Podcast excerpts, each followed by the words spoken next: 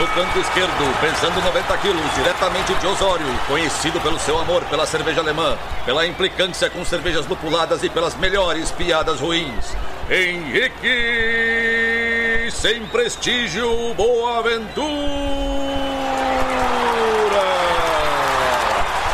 No canto direito, pesando 73 quilos, diretamente de Iraí, o príncipe do azedume, confeiteiro das pastry stouts, senhor das cajuminâncias, Estevão Careca Quitó. Vocês estão prontos? Começa agora o Braçagem Forte!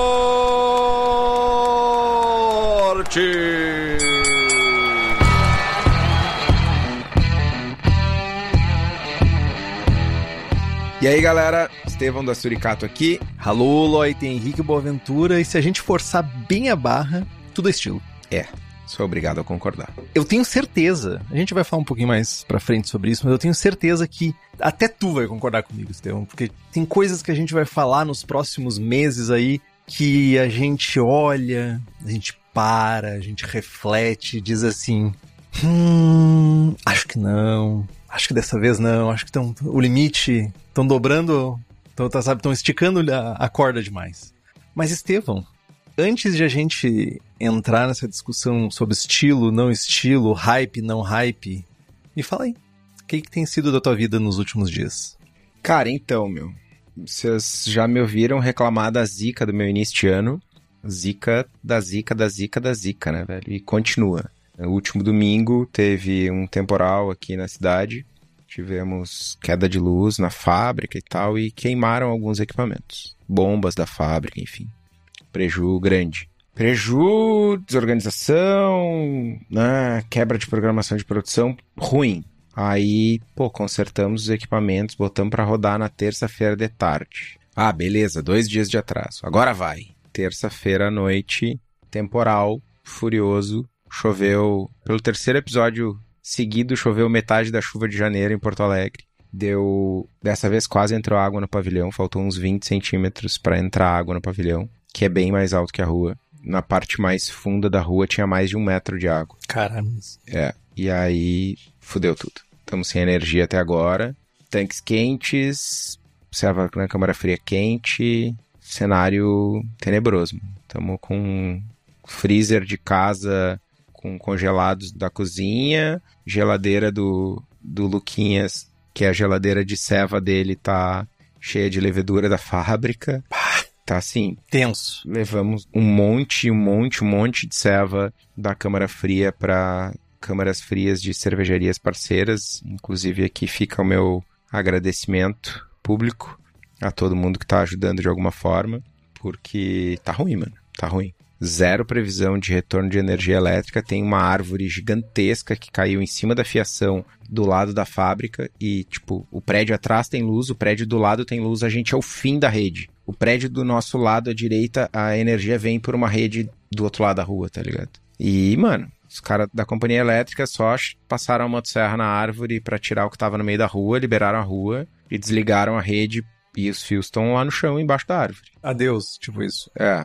E, tipo, eu não tô nem reclamando da minha situação, porque, tipo, tem hospital que tá sem luz, tá ligado? O shopping, lá onde a gente abriu, o Barra Shopping Sul, que é onde a gente abriu o último bar, ficou 30 e poucas horas sem luz. Mano, um shopping com 500 lojas, que fatura sei lá quantos bilhões por ano, tá ligado? Esses caras ficaram quase dois dias sem luz. Tu acha que eu, cu de cachorro lá no bairro abandonado da cidade, vou ter alguma coisa pra reclamar, tá ligado? Eu tô no fim da fila, velho. Eu sei disso.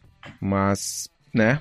Tô sem dormir do mesmo jeito. Mano, lembra que uns anos atrás eu falei que eu me lesionei dormindo? Sim, tu acordou com a pleura, É, alguma coisa na pleura, sei lá o que que era. cancro mole, uma parada assim. Me lesionei dormindo de novo, mano. Sério? Tendo pesadelo, tá ligado? Sério, sério, pesadelo. Tendo pesadelo, tenso pra caralho. Tô, tô todo. Tô alternando ficar acordado, fritando, Ah, tu falou que tu tava com dor nas costas e pá. coração saindo pela boca, versus dormir e ter pesadelos bizarros de que tá tudo fudido. E tá, né? O problema é que não é um pesadelo, né? Tá foda, mano. Tá foda. Sinta-se abraçado, Estevão, por todas as pessoas que estão escutando. Sinta-se abraçado.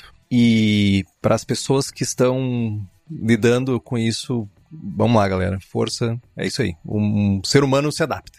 Infelizmente, a gente tem que se adaptar pra gente continuar aí na Terra. É foda, velho. Mas vamos lá. Chega de drama, de drama ruim. Fizemos o pseudo lançamento da Tutismut 3, colaborativa com os Zontinha da Sacramento. Tá nessa coisa, não consegue despachar, porque aí a rua tava alagada e a transportadora não conseguia vir coletar e tal, mas os pedidos saíram ontem e hoje. Então, vai ter Tutsmut pra galera país afora aí durante o final de semana. Muito provavelmente em Porto Alegre, não sei, não vai ter, porque a energia elétrica não voltou, então quem é de Porto Alegre vai dessa vez vai receber depois.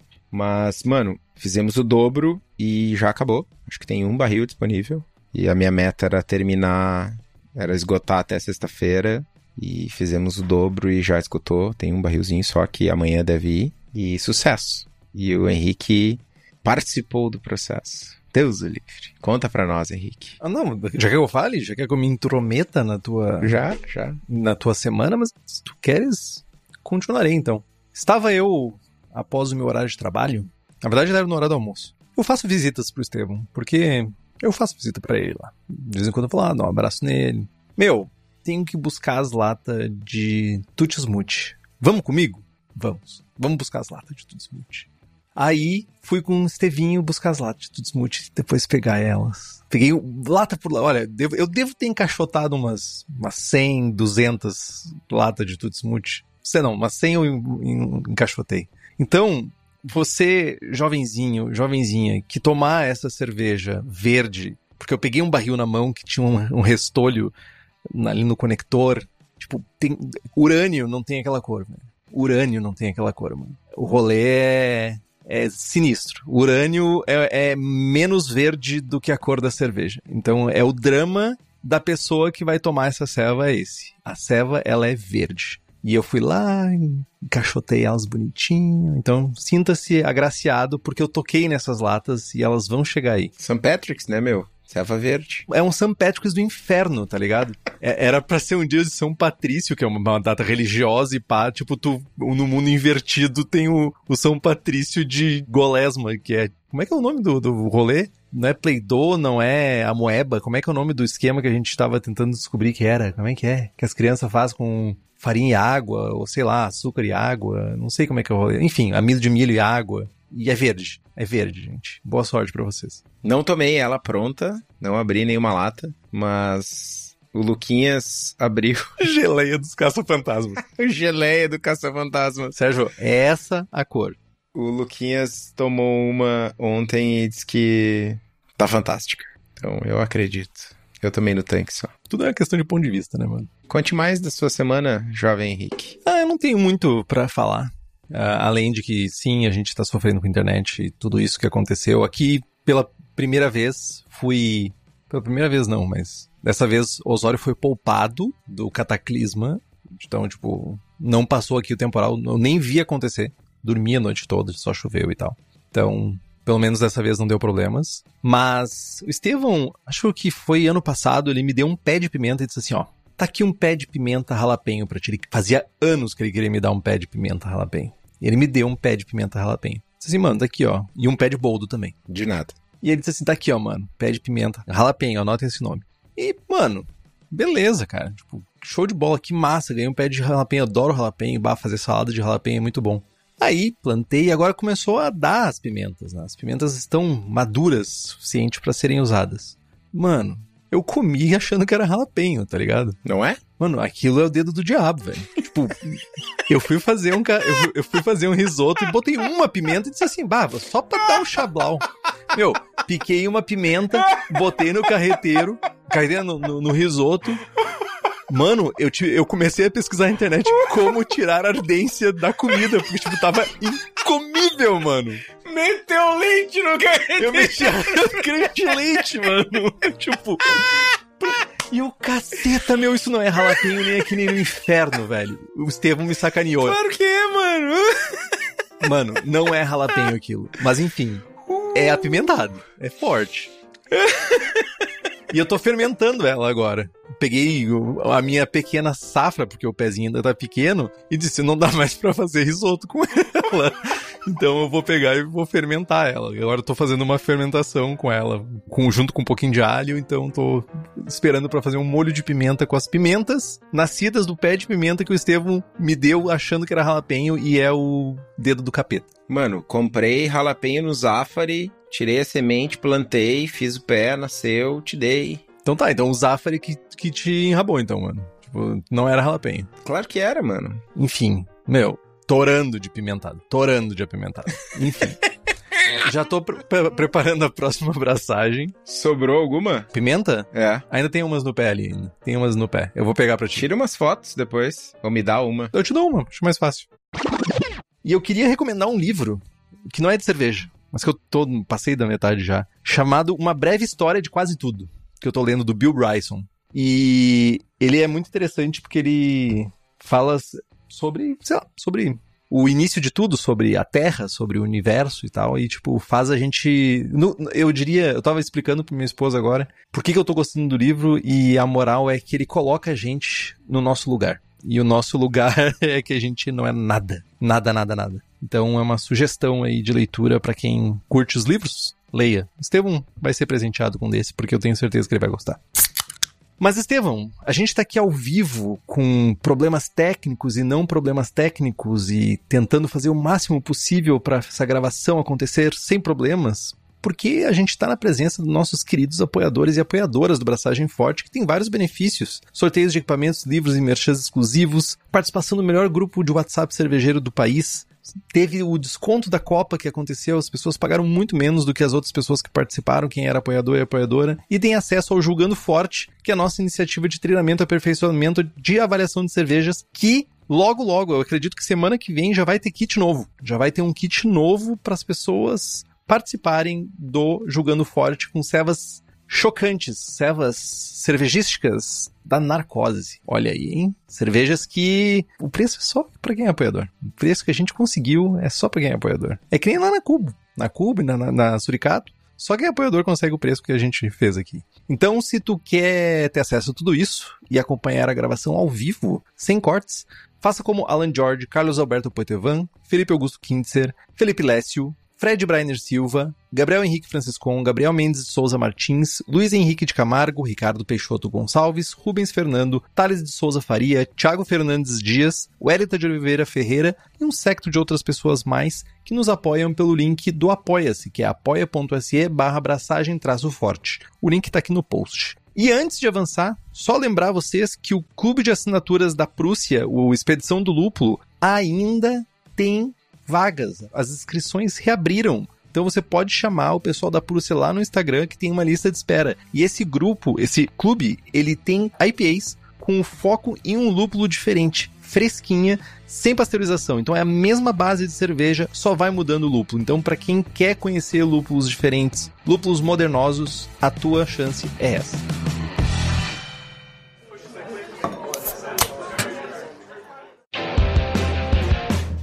Então tá, jovens.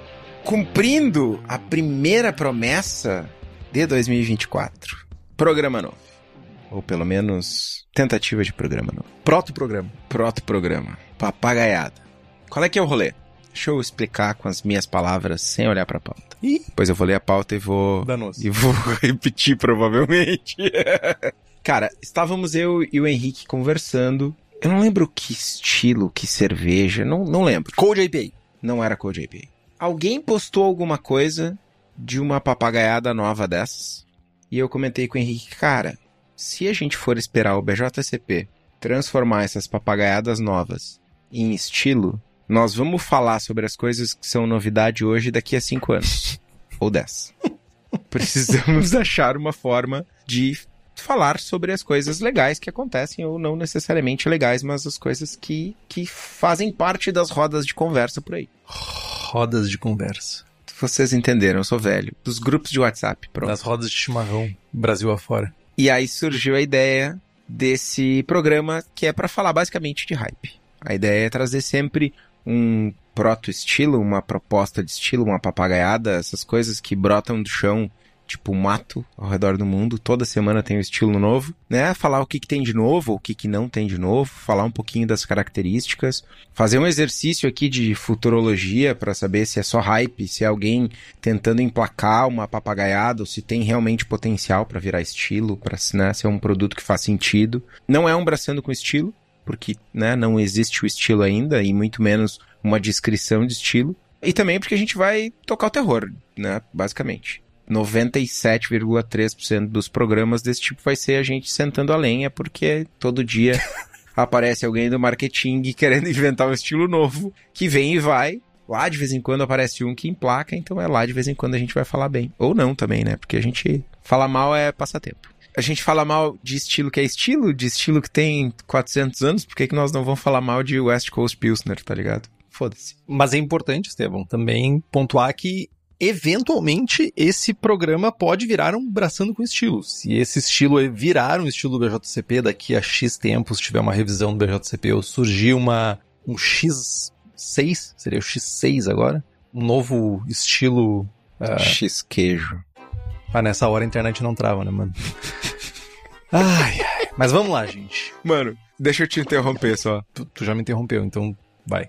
Mano, olha que legal seria a gente falando hoje, sentando a lenha de West Coast Pilsner, e daqui, sei lá, três anos sai a revisão do BJCP e o bagulho virou, a, gente sentou a lenha, o bagulho virou febre mundial e virou um estilo super consolidado, a gente volta pra ouvir o episódio. É isso aí. Não, nada a ver.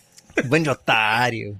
Querendo marketing. Ai, ai. Mas vamos lá, gente. Antes de a gente tentar entender ou tentar definir West Coast Pilsner, o que, que é uma Pilsner? Vamos dividir em duas coisas, sabe? West Coast e Pilsner. O que, que é uma Pilsner? Talvez esse seja um dos estilos mais fáceis de serem lembrados, porque é uma cerveja relativamente comum, apesar de ela já ter sido extremamente deturpada pelas big players e a cerveja que tá lá na gôndola do supermercado tipo Pilsen é bem distante, ou pelo menos suficientemente distante, de uma Pilsen clássica tcheca ou de uma Pilsen clássica alemã. Mas ela é uma, é, em linhas gerais, ela é uma cerveja sempre clara, límpida, tem um perfil de malte lembrando cereais, levemente adocicado, alguma coisa lembrando nesse sentido, tem um perfil de fermentação praticamente sempre limpo, tirando as tchecas que vão ter um pouco de diacetil, também tem as alemãs que às vezes têm um caráter sulfuroso, que é bem, bem quisto, Perfil de lúpulo é contido, ainda que possa ser um pouquinho mais proeminente em alguns exemplares. A gente tem as tchecas com mais aroma de lúpulo, nós temos algumas cervejas alemãs com mais sabor de lúpulo. Então a gente tem um pouquinho de variedade, mas nada extremo. A gente está falando de um pouco mais de caráter do que simplesmente uma cerveja maltada. E geralmente a gente vai ter cerveja na faixa dos 4 a 5, 5,5%, nada acima de 5%, 5,5%, 5,7%.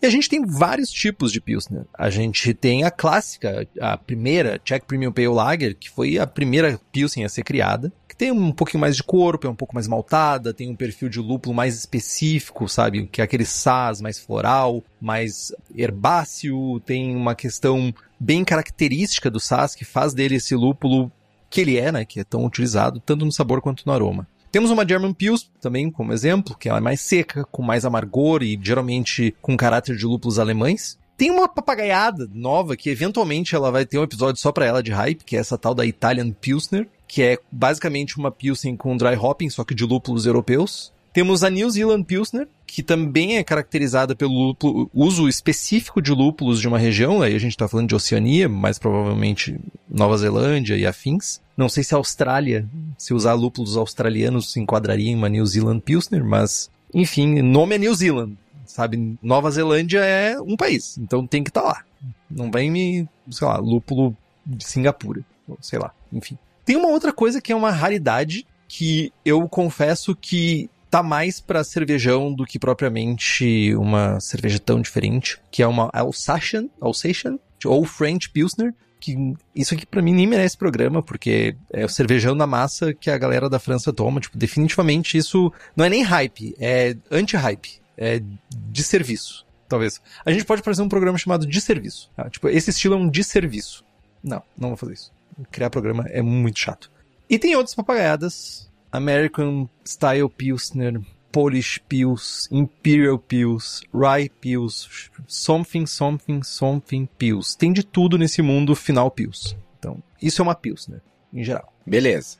Já sabemos o que é uma Pilsner. E de onde é que vem o West Coast da West Coast Pilsner? Vem da West Coast IPA. As West Coast IPA são versões mais intensas, mais potentes, mais amargas, mais aromáticas do que as American IPA. Inclusive, no, na última revisão do guia do BA, entraram as West Coast IPAs. É mesmo? É. É uma cerveja clara, seca, amarga e muito lupulada. Entre 6 e 2 e 7,5 de álcool. Normalmente mais na faixa superior desse range aí, é, normalmente acima de 7%. Caráter de malte neutro, com bem menos caramelo, ou sem caramelo. Amargor é significativamente alto, muito perfil de lúpulo de finalização, dry hopping, whirlpool, muito aroma, muito sabor. Pode ter ainda um perfil mineral para ajudar a ter um final mais seco e percepção de amargor mais intensa. E uma fermentação ale limpa. Basicamente é uma American IPA mais um pouco mais amarga, um pouco mais alcoólica e aromática. Mais seca? Mais seca, sem ser tão intensa quanto uma Double IPA. Mas falando de lúpulos, sigo aqui ansioso, sonhando com a safra 2023 que a Hops está trazendo para o Brasil. E se vocês, assim como eu, ouviram um episódio sobre a seleção de lúpulos e ficaram sedentos, entrem em contato com a Hops, hopscompany.com, ou mandem um direct para Hops e façam seu contrato. E sejam felizes, porque os lúpulos estão fantásticos. Então, a gente tem a Pilsner e a gente tem a West Coast IPA. Aí tu junta as duas características dessas duas e tu gera uma coisa chamada West Coast Pilsner. Essas cervejas, esse proto, estilo, aberração, seja lá como é que a gente chama, ele já está rodando no circuito, já principalmente circuito norte-americano, há alguns anos, mas o nome ganhou um pouco mais de atenção nesses últimos dois anos, principalmente pós-pandemia, né?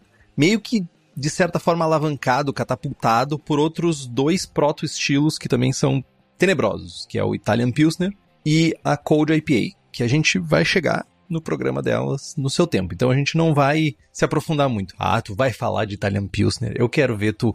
Meu, eu quero ver tu gastar teu italiano, meu, nesse programa. Quero ver tu assim, ó. Vai falar de Italian Pilsner. Tô nem aí.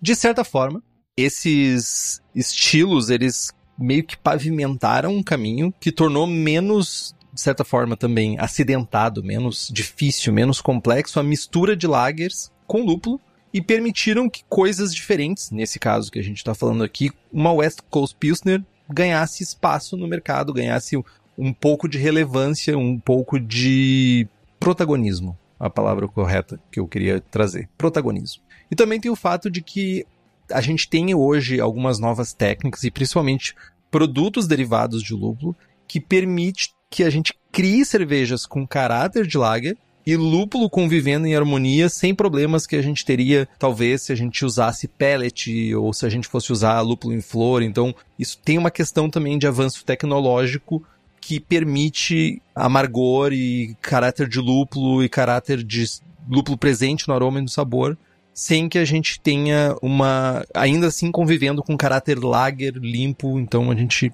hoje a gente tem possibilidade disso. Tá, mas tu falou, falou, falou e não explicou o que, que é uma West Coast Pilsner. Eu também vou falar e não vou conseguir. Mas ninguém vai. Talvez eu consiga falar o que ela não é.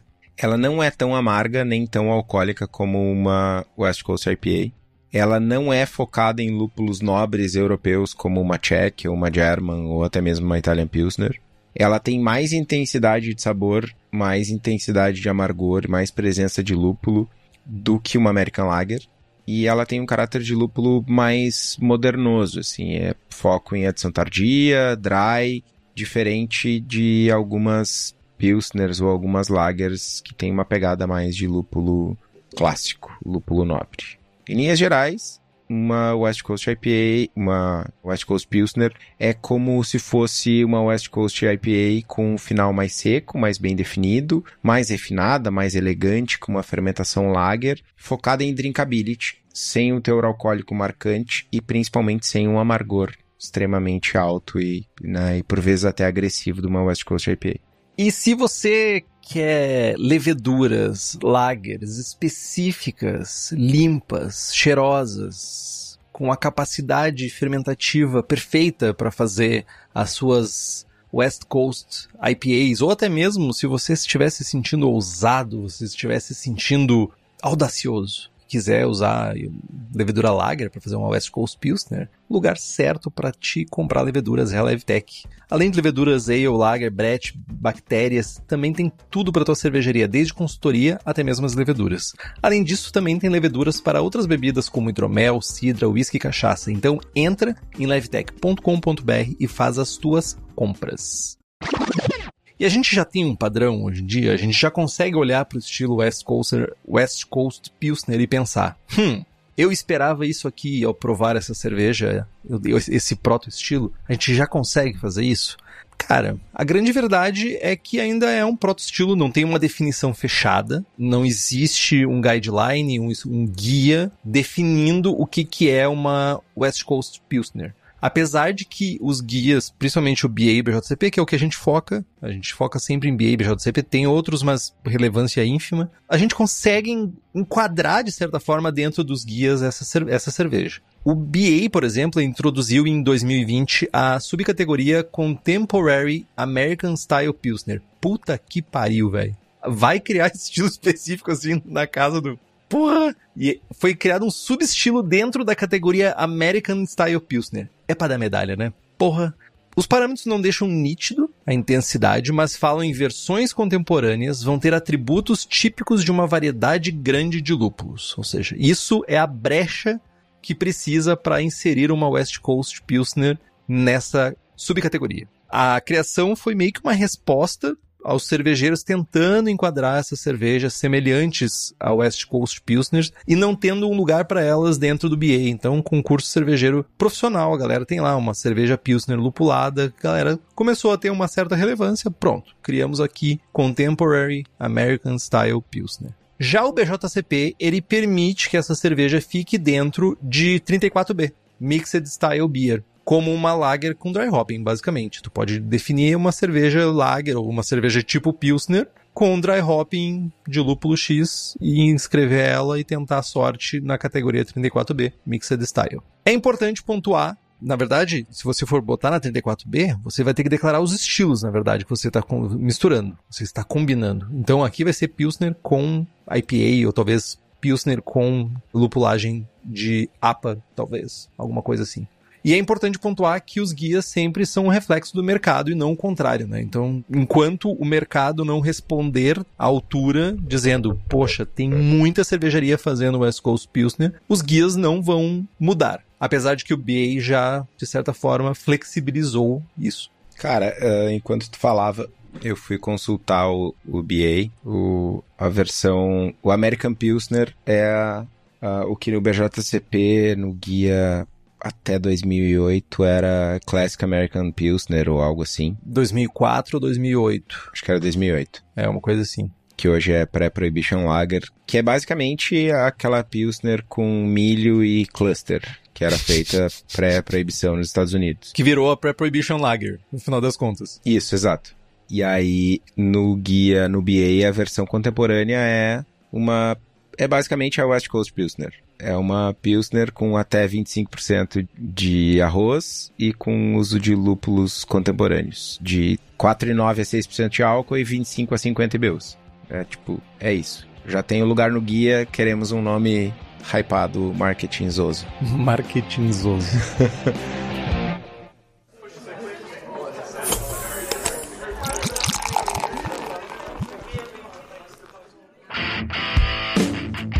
Beleza, criticamos, vamos apedrejar essa galera do marketing, tudo certo. Mas como o produto faz sentido? Eu acho que faz. Acho que até faz. Então aí as New Zealand Pilsners que com o lúpulo certo apresentam um perfil sensorial bem distinto e agradável, por mais que alguns lúpulos sejam intensos demais e em alguns casos acabem retirando drinkability, é inegável que tu, sei lá, só para ficar, vou citar dois exemplos aqui. Pega a New Zealand Pilsner da Narcose e a New Zealand Pilsner da Cubo e toma elas e, cara, é impossível dizer que isso é parecido com uma American Lager, com uma Czech Pils, com uma German Pils. Lembra, mas é, um produto diferente. Então, pensando numa West Coast Pilsner como produto, esquece o marketing, esquece o estilo, esquece o resto, serve a cerveja no copo, faz sentido. Imaginei uma cerveja numa pegada de uma New Zealand Pilsner, só que no caso da nossa a gente usa single Riwaka. Tira o Riwaka e faz single Citra, um Citra da vida, um Mosaic da, da vida. Cara, eu, enxergo isso funcionando muito bem. Né? Enxergo que eu tomaria essa cerveja feliz. uma lagerzinha crisp, 5% de álcool, dryzinho de citra, dryzinho de mosaic. Mano, vitória. É o suficiente para chamar de outra coisa? É, acho que não. Mas para fazer em casa, meu, bora, agora, tá ligado? Não vejo nenhum problema com isso. Acho, inclusive, que se tiver um checkzinho, uma possibilidade de um check no BJCP Score, uma galera se pilha. Eu imagino que tenha pessoas que estejam ávidas, ou pelo menos dispostas, a cruzar barreiras, ultrapassar limites, dobrar a meta, coisas do gênero. Se eu quiser fazer essa cerveja, né? Essas West Coast Pilsner, elas são bem diferentes umas das outras para a gente conseguir de certa forma, encontrar um ponto de intersecção, sabe? Teoria dos conjuntos, que a gente consiga fazer uma intersecção entre as cervejas para a gente simplesmente dizer é assim que se faz. Ou esses são os ingredientes perfeitos. Além de elas serem lagers e ter caráter de lúpulo, né? Tem alguns exemplares que vão mais pro lado de uma Cold IPA, outros mais pro lado de uma German Pils com dry hopping. De novo, há cervejarias que fazem, que não são muitas, parece ser mais aceito esse perfil de German Pils com dry hopping, mas a gente tem algumas variações grandes de Grain Bill, por exemplo. Uh, algumas cervejarias usam 100% malte pilsen, outras 50-50 malte pilsen e o malte de duas fileiras, que aqui no Brasil não é tão comum o uso desse malte de duas fileiras. Nos Estados Unidos ele é um malte mais neutro, mais sem sabor, que a galera usa mais comumente para neutralizar sabor ao invés de dar sabor para a cerveja. Outras ainda 40% Pilsen, 40% duas fileiras, 10% Viena e 10% Carafon. Então isso aqui é mais para um caráter de uma Cold IPA do que necessariamente uma German Pils. A gente vê aqui um, um grist muito semelhante a algumas IPAs de mercado.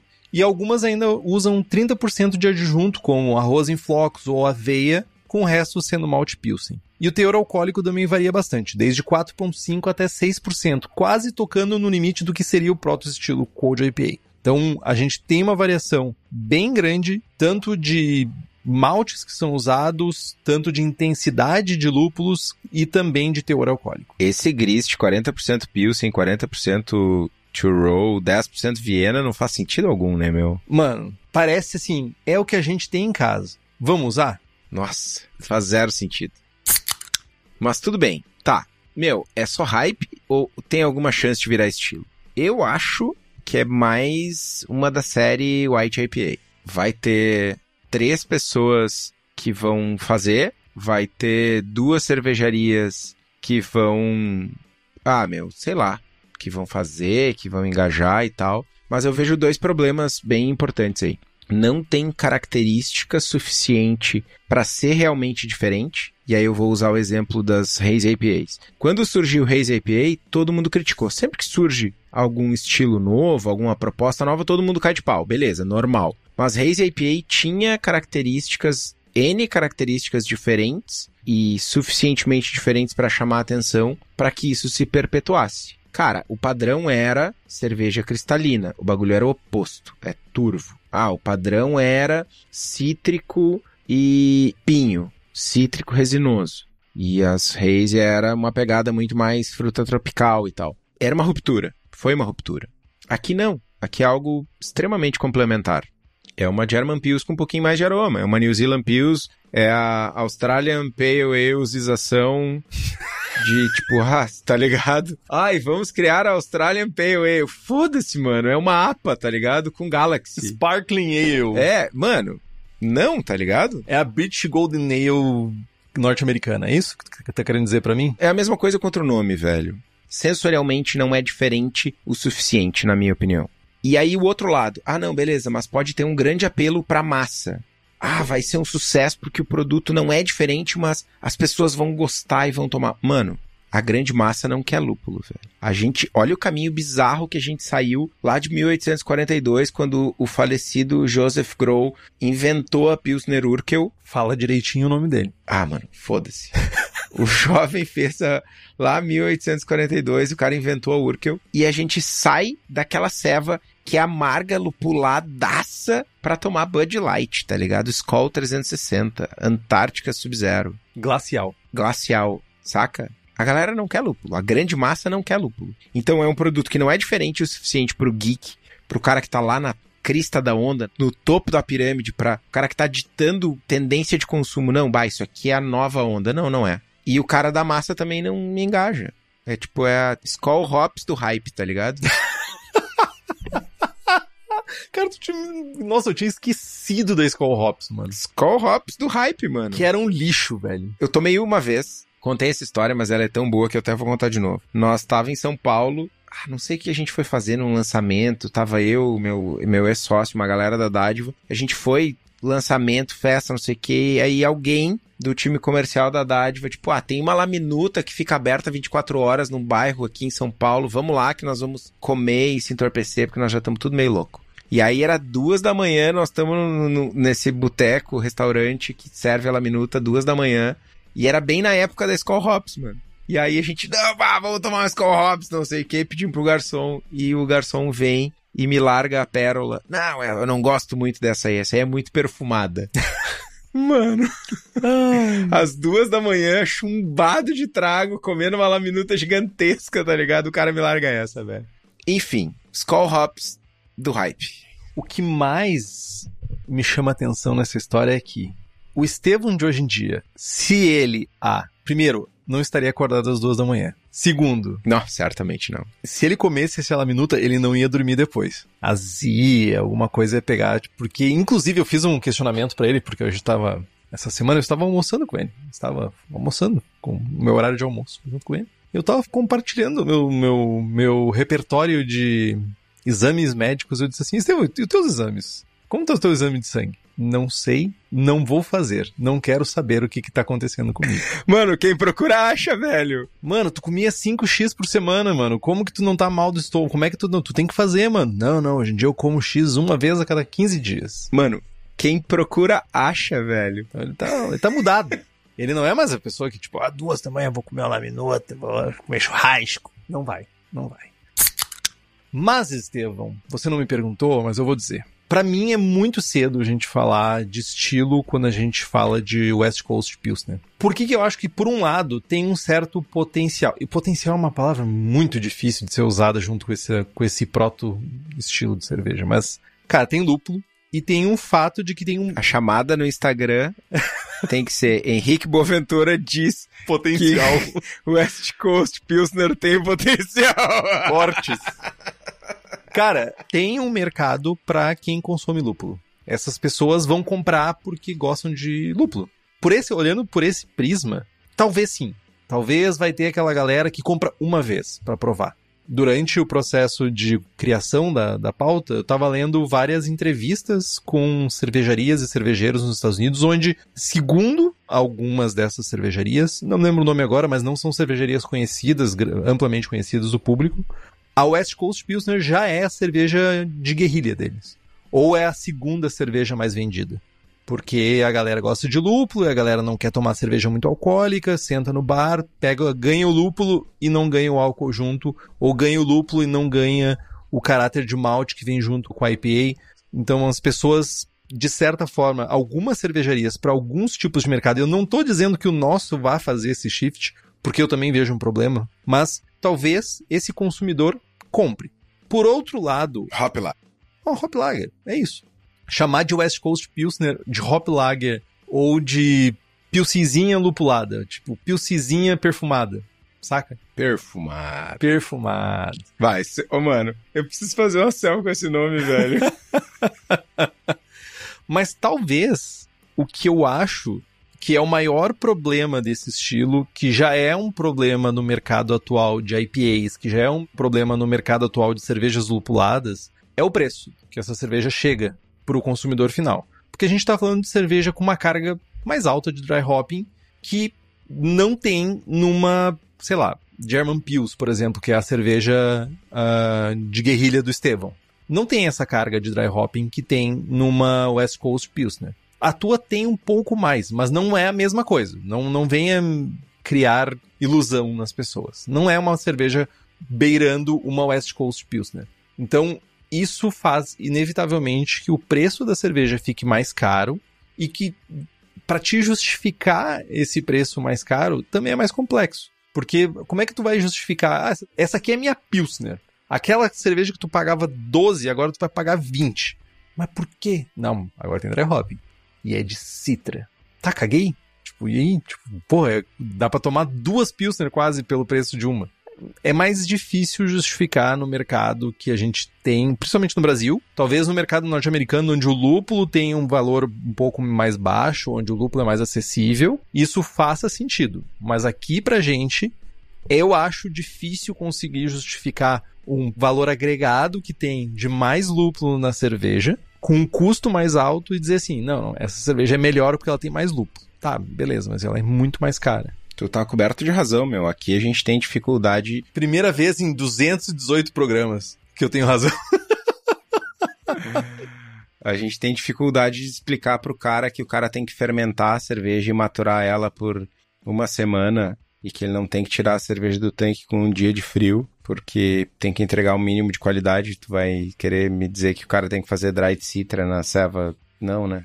Não, não, não, é difícil. É difícil para não dizer, novamente, talvez seja um momento do cenário cervejeiro, talvez seja um precisa de, de, um, de um público muito específico que, cara, grande verdade é que tirando grandes centros, e quando eu falo grandes centros, tô falando São Paulo, cara, eu tô falando mercado consumidor com poder aquisitivo e com pessoas dispostas, já estão acostumadas com essa rotina de ah, vou provar coisas diferentes.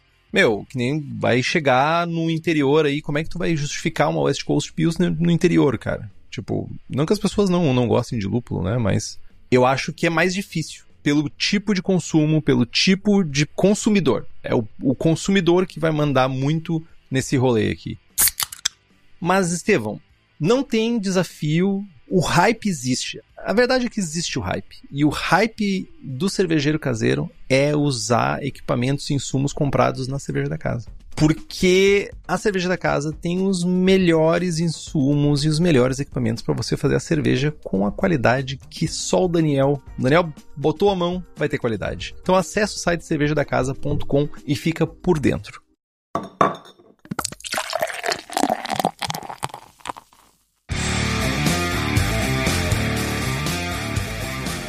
Tá, eu não podia. Como é que é? Não pode ver Santos sem rezar? Nossa. Eu não podia falar de papagaiada e não trazer uma receita.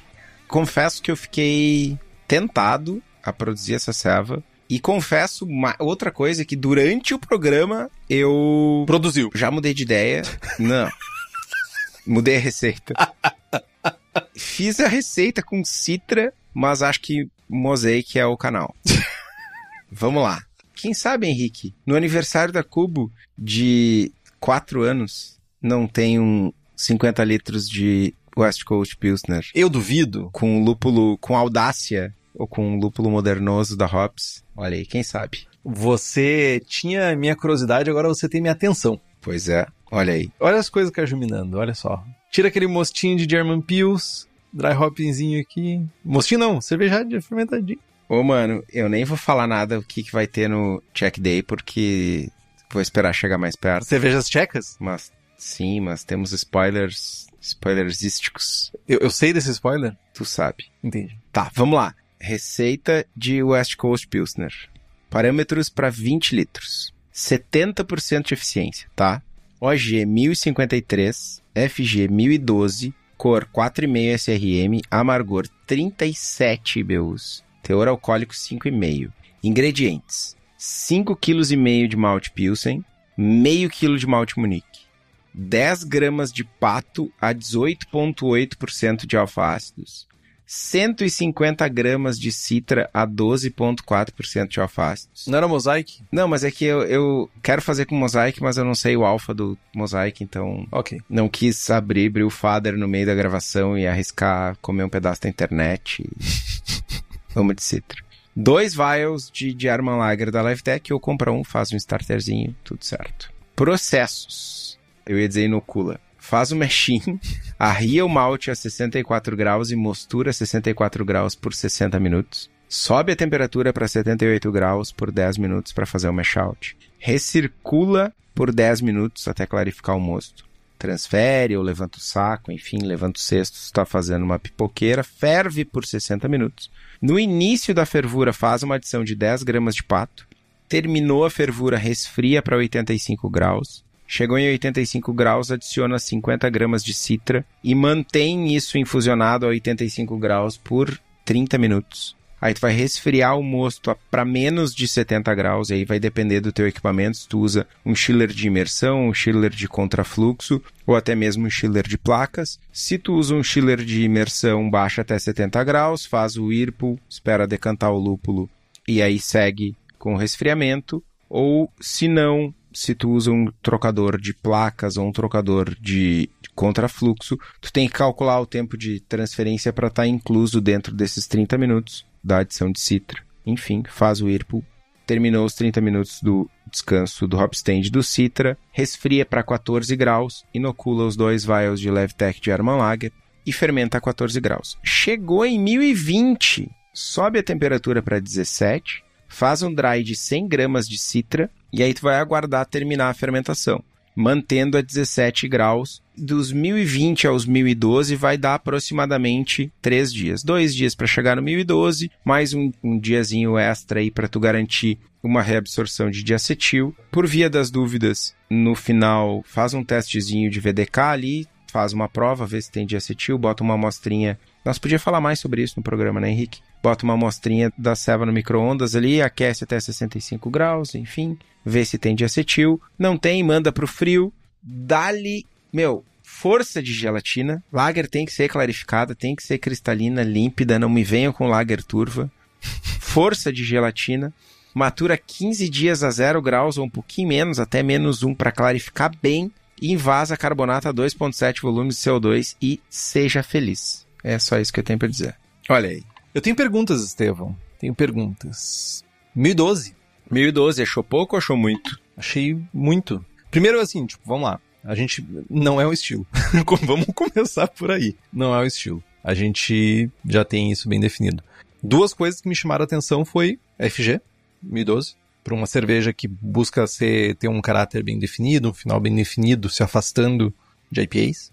E Malte Munique. Me chamou a atenção Malte Munique. Por que Malte Munique e por que uma FG tão alta? Cara, eu não acho uma FG tão alta. Muito antes, pelo contrário. A nossa German Pils e a nossa New Zealand Pilsner têm densidades nessa faixa aí. E são significativamente secas. Ah, eu não falei de correção de água, né? Mas é, elas são secas o suficiente. Eu acho que elas perdem. é, tu pode fazer uma selva mais seca, mas tu perde drinkability com ela mais seca. Uhum. Acho que perde equilíbrio. E o Malte Munique por duas coisas, porque eu acho a cor da, da nossa New Zealand Pilsner, é, para mim, é a, é a cor perfeita.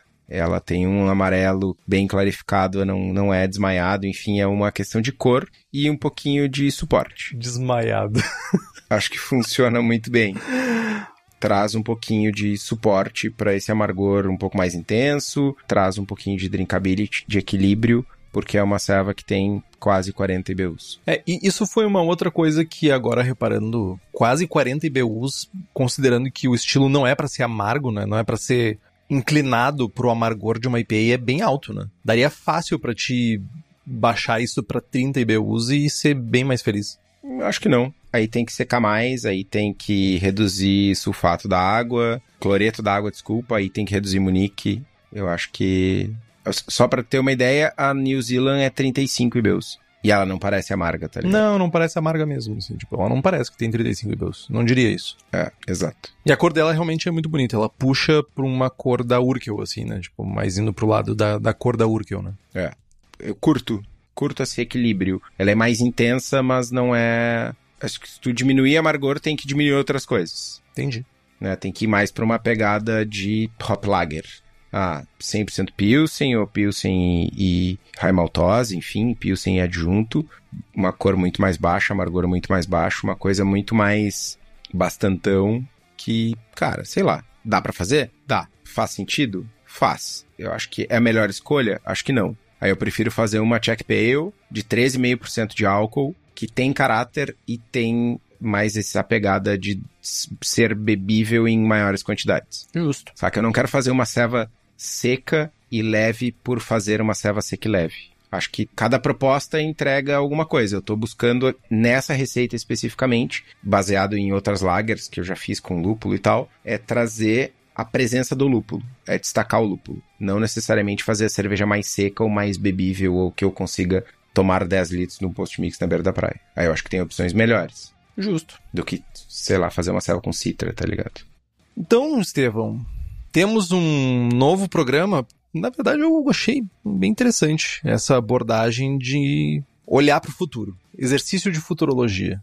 Acho que daqui a algum tempo vai ser interessante se alguns estilos realmente virarem, a gente voltar e fazer um braçando com o estilo e talvez comparar com o programa do hype para ver se o que, que mudou e o que, que não mudou, principalmente o que, que padronizou, né? Tipo, padronizou onde? Onde é que parou essa, essa balança de equilíbrio aqui, né? Entre sei lá, tipo, cervejaria fazendo X, Y, onde é que vai parar isso aqui?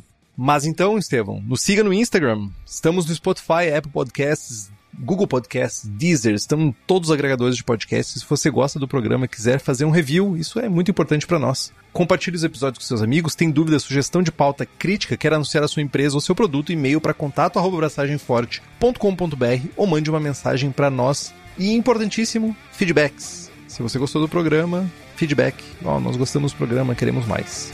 É isso, Estevão. É isso. Braçagem forte. Braçagem forte.